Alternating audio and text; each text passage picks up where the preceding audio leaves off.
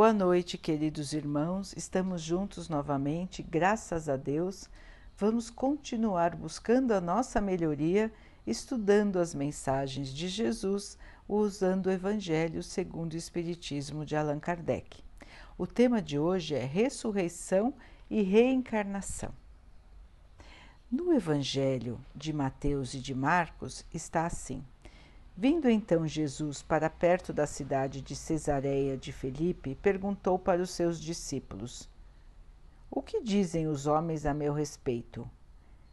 Quem eles acham que eu sou? E os discípulos responderam: Uns dizem que o Senhor é João Batista, outros dizem que é Elias, e outros dizem ainda que é Jeremias ou algum dos profetas, Isaías, Ezequiel ou Daniel. Então Jesus perguntou para os seus discípulos: E vocês, quem acham que eu sou? Simão Pedro, tomando a palavra, respondeu: O Senhor é o Cristo, Filho vivo de Deus. E Jesus disse: Bem-aventurado é você, Simão Pedro, filho de Jonas, porque não foi a carne nem o sangue que lhe revelaram isso, mas sim meu Pai que está nos céus. Após a transfiguração, que foi quando Jesus apareceu todo iluminado para os seus discípulos, eles lhe perguntaram: Por que os sacerdotes dizem que Elias veio primeiro? E Jesus, esclarecendo, respondeu: É certo que Elias voltará e vai restabelecer todas as coisas, mas na verdade eu digo a vocês: Elias já voltou. E os sacerdotes não o reconheceram e fizeram com ele tudo quanto quiseram. É assim também que eu vou padecer em suas mãos. Os discípulos então entenderam que era de João Batista que Jesus estava falando, ou seja, João Batista era Elias reencarnado. A reencarnação fazia parte da crença dos judeus, com o nome de ressurreição. As ideias dos judeus sobre esse assunto e sobre vários outros ainda não eram muito claras as noções sobre a alma e como ela se ligava ao corpo eram vagas e incompletas. Eles acreditavam que um homem que viveu poderia viver de novo, sem entender bem como isso poderia acontecer. Chamavam de ressurreição aquilo que o Espiritismo chama de reencarnação. A ressurreição é a volta à vida de um corpo que já está morto, o que a ciência demonstra ser impossível, uma vez que os elementos deste corpo já estão há muito tempo desintegrados na natureza. A reencarnação é o retorno do espírito para a vida do corpo, mas em um outro corpo. Esse outro corpo, que é formado pelos pais atuais, nada tem em comum com o corpo anterior, que já está desintegrado. A palavra ressurreição poderia ser aplicada a Lázaro, que entrou em um estado de paralisia, mas não a Elias nem aos profetas, porque estes já haviam desencarnado. Os judeus possuíam a crença de que João Batista era Elias, mas o corpo de João não poderia ser o de Elias.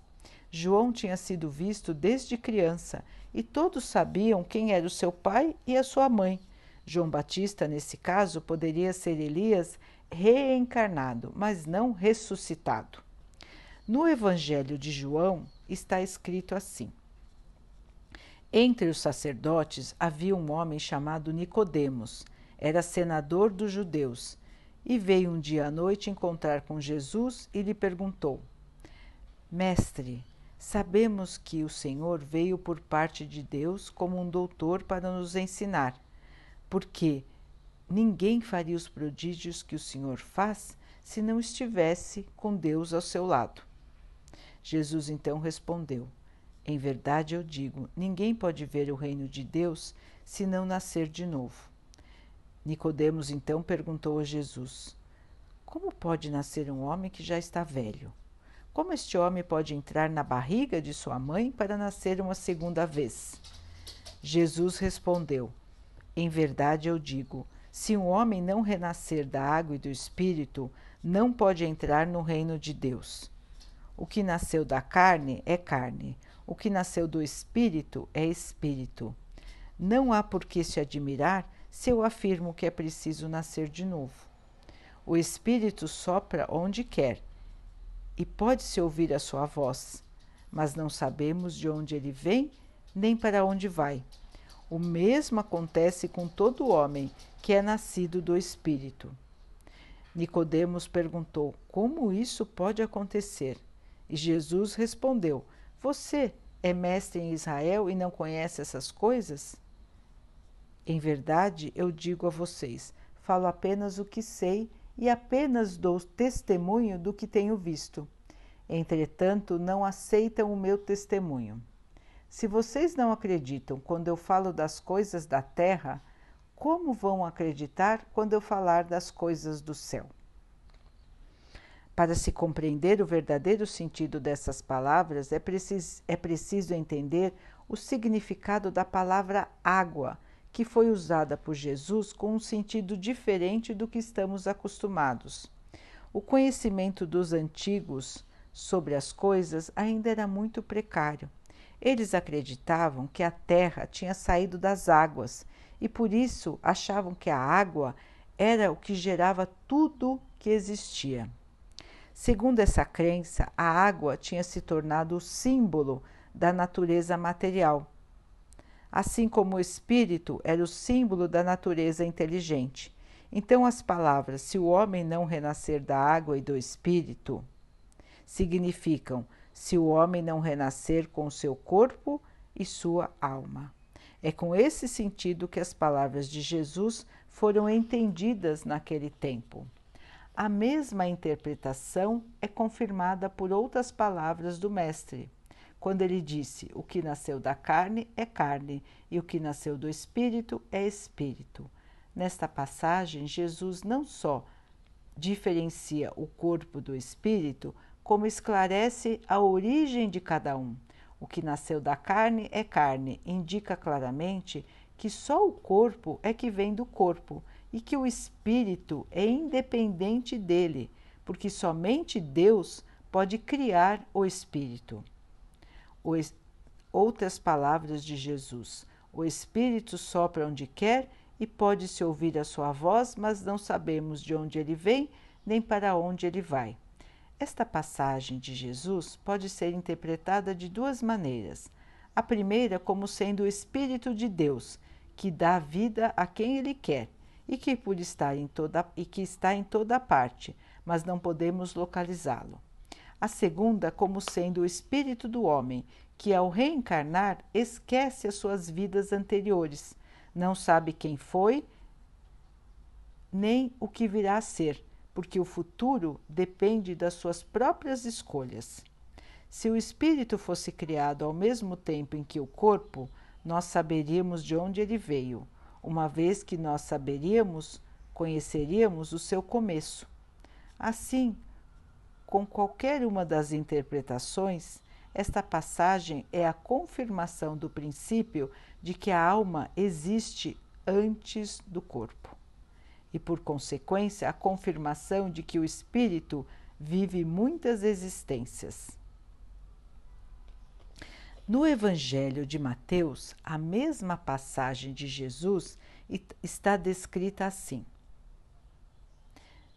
Jesus disse: Acontece que desde o, desde o tempo de João Batista até o presente, o reino dos céus é desrespeitado e tomado pela violência, e são os violentos que arrebatam o reino de Deus. Assim profetizam todos os profetas e também a lei. E se querem entender o que eu digo, João Batista é o Elias que já veio. Que ouça aquele que tem ouvidos para ouvir.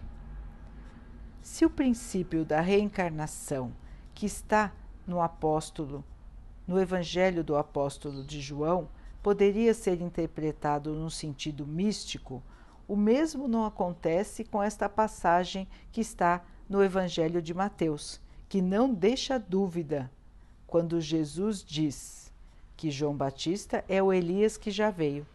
Nessa frase não há sentido simbólico, é uma afirmação. Desde o tempo de João Batista até o presente, o reino dos céus é tomado pela violência. O que significam essas palavras se na ocasião em que Jesus as disse, João Batista ainda vivia? Ele mesmo explica dizendo: Se querem entender o que eu digo, João Batista é o Elias que já veio. Sendo João Batista o próprio Elias reencarnado, Jesus está se referindo à época em que João Batista era Elias, deixando claro que ambos são o mesmo Espírito em duas encarnações diferentes. Depois, Jesus acrescenta: Que ouça aquele que tem ouvidos para ouvir. Estas palavras foram muitas vezes repetidas por Jesus, porque ele sabia que nem todos tinham condições de entender que João Batista era Elias reencarnado. O conhecimento espiritual daquela época era muito pequeno e somente alguns podiam entender certas verdades. Não há dúvida que, sobre o nome de ressurreição, o princípio da reencarnação era uma das crenças fundamentais dos judeus, confirmada por Jesus e pelos profetas de uma maneira muito clara, de onde se concluiu que negar a reencarnação é negar as palavras do Cristo. Somente a reencarnação e muitos outros pontos so, perdão, sobre a reencarnação e muitos outros pontos, os ensinamentos de Jesus um dia ainda serão aceitos, quando forem analisados com isenção. A reencarnação pode ser compreendida pelo ponto de vista religioso e pelo ponto de vista filosófico, e as provas de sua existência resultam da observação dos fatos. Todo efeito tem que ter uma causa, e é então que a reencarnação surge como uma necessidade absoluta para a humanidade, porque através dela se explicam as grandes diferenças materiais que existem entre os homens. A reencarnação é uma lei da natureza e somente ela pode dizer ao homem de onde ele vem, para onde ele vai e por que ele está na Terra. Somente a reencarnação pode justificar as desigualdades e todas as injustiças que aparentemente a vida apresenta. A maioria dos ensinamentos morais do Evangelho ficam difíceis de serem entendidos se nós não levarmos em conta que a alma existia antes do corpo e que já vivemos muitas vidas na Terra. Talvez seja por isso que existam tantas interpretações contraditórias a respeito do Evangelho. O princípio da reencarnação é a chave que vai trazer de volta ao Evangelho o seu verdadeiro sentido. Então, meus irmãos, estas passagens de Jesus, interpretadas pelos seus apóstolos e colocadas nos seus evangelhos, mostram que Jesus falava ainda de maneira simbólica para que todos pudessem compreender. Porém, ele mesmo já esclarecia que somente alguns poderiam entender o que ele estava dizendo. Ele não podia esclarecer totalmente as coisas na sua época, porque a humanidade ainda não tinha conhecimentos suficientes, nem o raciocínio desenvolvido de uma maneira suficiente para que pudessem entender todos os mistérios da criação. Assim como até hoje em dia, mesmo com toda a evolução da inteligência, das ciências, o homem ainda não pode compreender todos os mistérios da vida no universo. Nós ainda não entendemos a força criadora que mantém tudo em equilíbrio. Nós ainda não entendemos o tamanho real do universo criado pelo nosso Pai. Muitas ainda são as nossas dúvidas nós ainda somos ignorantes, ou seja, nós ainda não conhecemos muitas e muitas coisas do nosso universo. O poder do nosso Pai é infinito. Ele vê tudo, ele sabe tudo, ele está em todos os lugares. Nós ainda não conseguimos entender bem como isso acontece. Um dia, irmãos, nós poderemos compreender, mas na nossa fase atual de desenvolvimento ainda não conseguimos entender. Mas nós já podemos entender a questão da reencarnação. Na época em que Jesus viveu, os, o povo da sua região, os judeus, acreditavam na ressurreição. Eles não entendiam bem que o que eles achavam que era ressurreição, na verdade era reencarnação. Então eles entendiam que um espírito poderia estar de volta em um outro corpo, mas não entendiam bem como isso poderia acontecer. Então era uma crença, mas que não era baseada no raciocínio, no entendimento. Eles tinham essa crença, mas não entendiam bem como isso poderia acontecer e por que isso poderia acontecer, e achavam que isso aconteceria só para alguns eleitos. Com a chegada do Espiritismo, por volta dos anos de 1800, os Espíritos nos trouxeram as explicações sobre a reencarnação. Nos ensinaram que todos nós reencarnamos, que todos nós somos espíritos imortais, ou seja, nós não morremos nunca. A nossa vida continua para sempre e que nós trocamos de corpo a cada nova vida que ganhamos. Então, o nosso espírito, que hoje veste este corpo, já teve muitas outras aparências e ainda terá muitas outras. Então, meus irmãos, isso nos diz várias coisas. Primeiro, que os preconceitos são todos infundados, ou seja, não tem fundamento nenhum nós darmos valor às pessoas, atribuirmos às pessoas conceitos por causa do seu corpo, já que nós mesmos podemos ter tido um corpo exatamente igual em vidas passadas, ou poderemos ter um corpo igual daquela pessoa nas nossas próximas vidas. Todo preconceito é ignorância, irmãos. O corpo é apenas uma veste, nada mais do que isso. É apenas um instrumento para a nossa evolução. Assim, os irmãos que se acham melhores do que os outros porque têm um corpo diferente,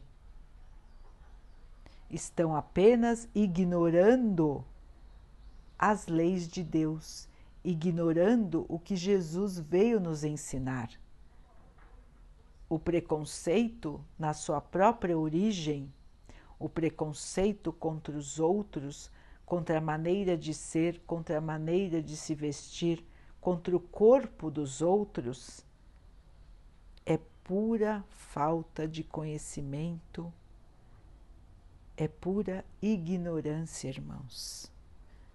Portanto, é mais uma das chagas da humanidade que cai diante da verdade da vida. Não existe razão nenhuma para preconceito. Todos nós somos iguais, somos espíritos criados ignorantes e simples e que estamos todos buscando a nossa evolução aqui no planeta terreno. A reencarnação também nos ajuda a entender, como disse o texto, o sentido da vida. Por que estamos aqui? Porque uns padecem enquanto outros parecem ter uma vida somente de alegria e de facilidades. Porque uns sofrem desde que nasceram por que parecem existir injustiças? Por que crianças nascem doentes? Por que crianças morrem? Por que pessoas que parecem ser ruins não morrem cedo?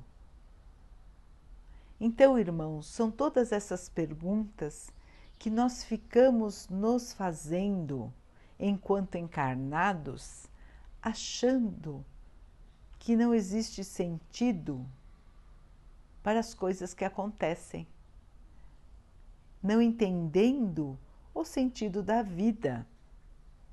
Mas se nós observarmos a vida sabendo que existe a reencarnação, nós conseguimos entender, irmãos.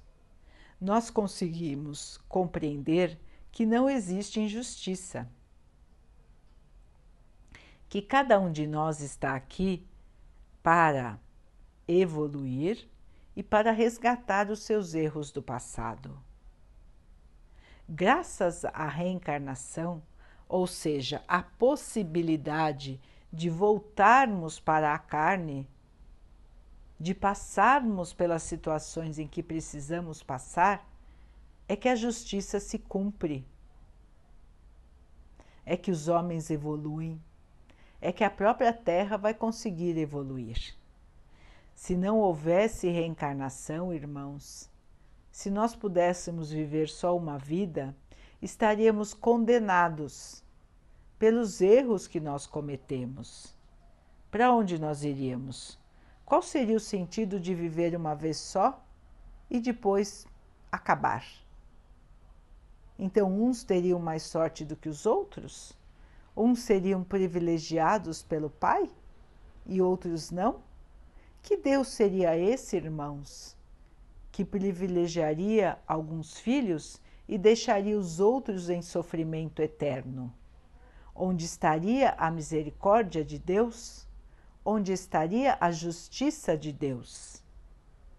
Se nós entendermos, irmãos, que cada um de nós criou o seu próprio destino através das suas próprias escolhas, podemos ver que o Pai sempre foi justo e continuará sendo que o Pai sempre foi bondoso e continuará sendo.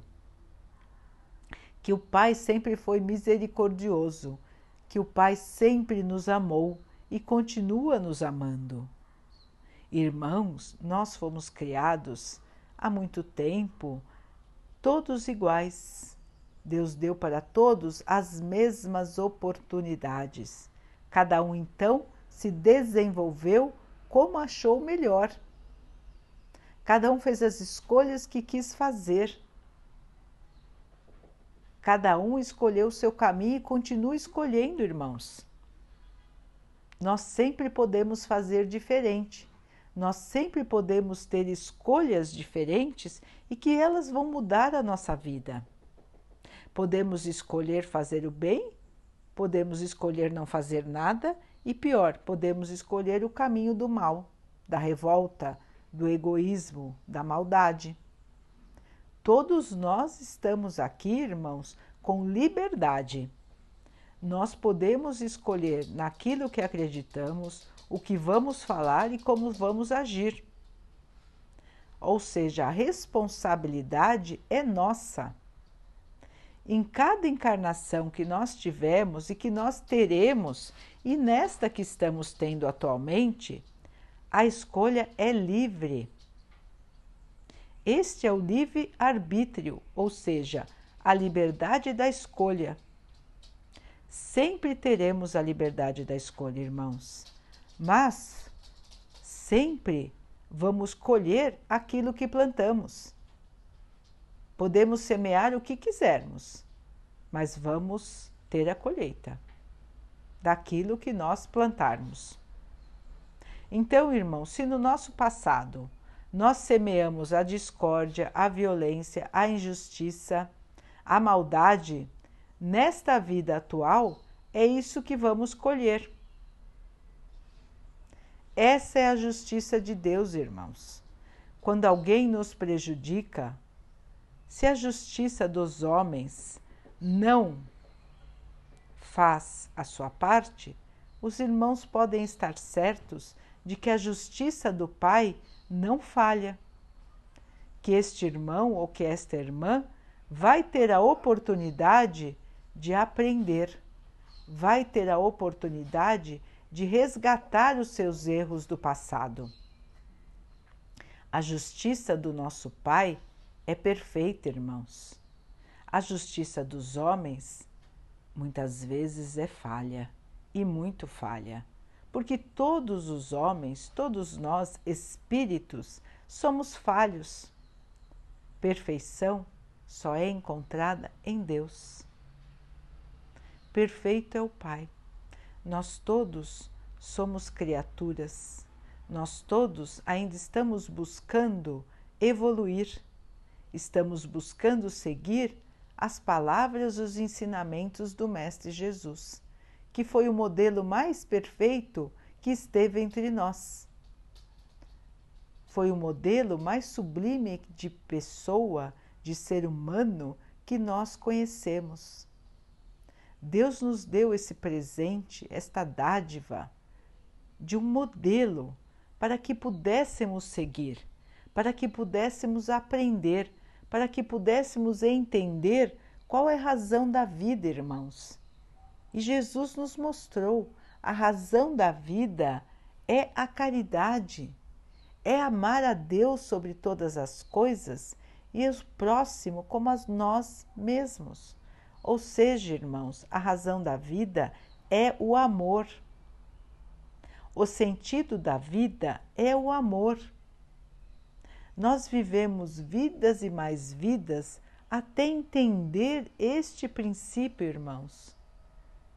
Até entender que a vida é o amor. Que o Pai nos criou para viver em harmonia, em paz, felizes, aproveitando as bênçãos do amor verdadeiro.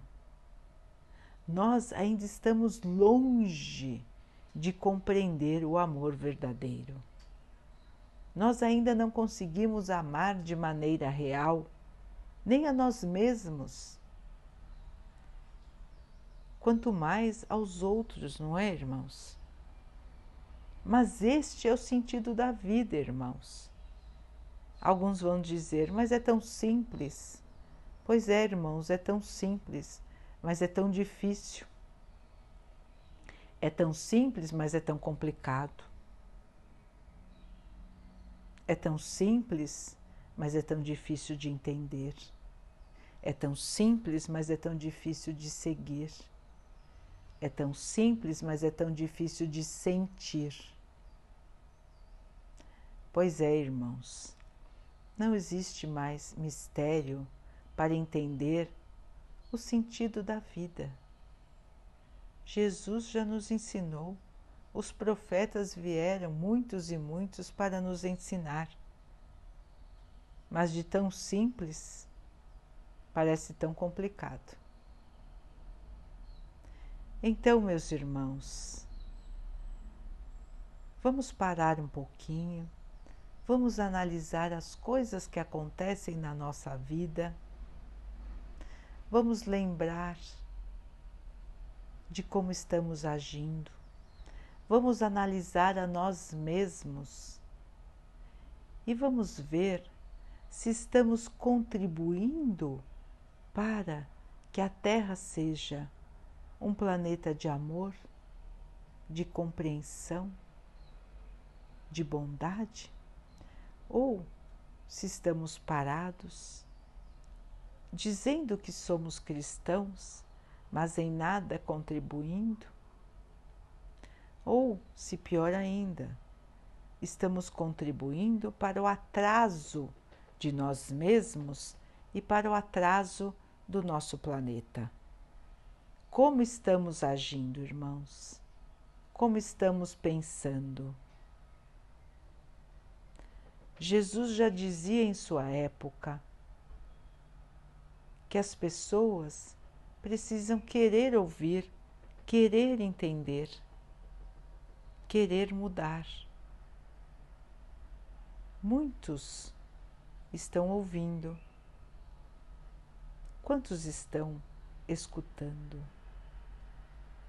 Quantos estão modificando o seu próprio pensamento, modificando a sua maneira de agir. Nós já estamos ouvindo os ensinamentos de Jesus há muitas encarnações, irmãos. Não é a primeira vez.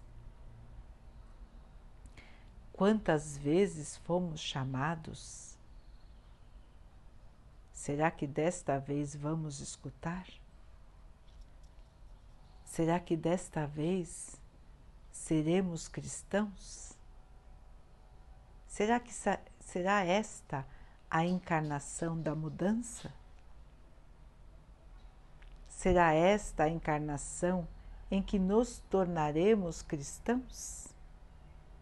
Ou precisaremos de quantas mais, irmãos? Quantas vezes mais precisaremos escutar sem compreender? Vamos pensar sobre isso, irmãos. Vamos entender que estamos aqui tendo mais uma oportunidade. Vamos entender que estamos exatamente onde deveríamos estar para a nossa própria evolução. Vamos entender que tudo o que nos acontece é para o nosso bem, que tudo o que nos acontece, na verdade, são oportunidades que o Pai nos dá para que possamos crescer, para que possamos mudar para que possamos evoluir. Vamos compreender, irmãos, o verdadeiro sentido da vida, o verdadeiro sentido de estarmos aqui, a razão das nossas dificuldades, a razão dos nossos sofrimentos vamos compreender que depende de nós alcançarmos a felicidade e a paz. A escolha, irmãos, sempre esteve nas nossas mãos. A escolha ainda está. Vamos buscar compreender vamos buscar analisar as nossas atitudes, os nossos pensamentos. Vamos compará-los com os ensinamentos de Jesus, com tudo que já aprendemos sobre os ensinamentos do Mestre. Vamos ver se estamos mesmo seguindo, se estamos mesmo agindo com amor, agindo com caridade, agindo no bem. Estamos assim agindo, irmãos? Esta é a mensagem dos Espíritos para todos nós. Vamos avaliar, irmãos, vamos trabalhar na nossa reforma íntima, que é a busca da nossa própria evolução, a busca da nossa própria melhoria. Este é o sentido da vida, irmãos. Este é o sentido da reencarnação. É por isso que estamos aqui, é por isso que estaremos novamente aqui, quantas vezes forem necessárias, para que possamos, enfim, entender e mudar. Para que possamos, enfim, sermos um espelho do nosso Pai, sermos criaturas de amor que distribuem o amor, criaturas de luz que irradiam a luz do nosso Pai. Esse é o nosso destino, irmãos. Esta é a nossa verdadeira vida. Daqui a pouquinho, então, queridos irmãos, vamos nos unir em oração, agradecendo ao Pai por mais dessa oportunidade, por mais esse dia, por tudo que somos, por tudo que temos, pelas oportunidades que temos nesta atual encarnação e pelas que tivemos nas outras. Por todos os obstáculos, sofrimentos e dificuldades que estamos passando, porque eles nos levarão à nossa evolução, porque eles nos levarão ao nosso aprendizado, porque eles nos levarão à verdadeira paz e à verdadeira felicidade.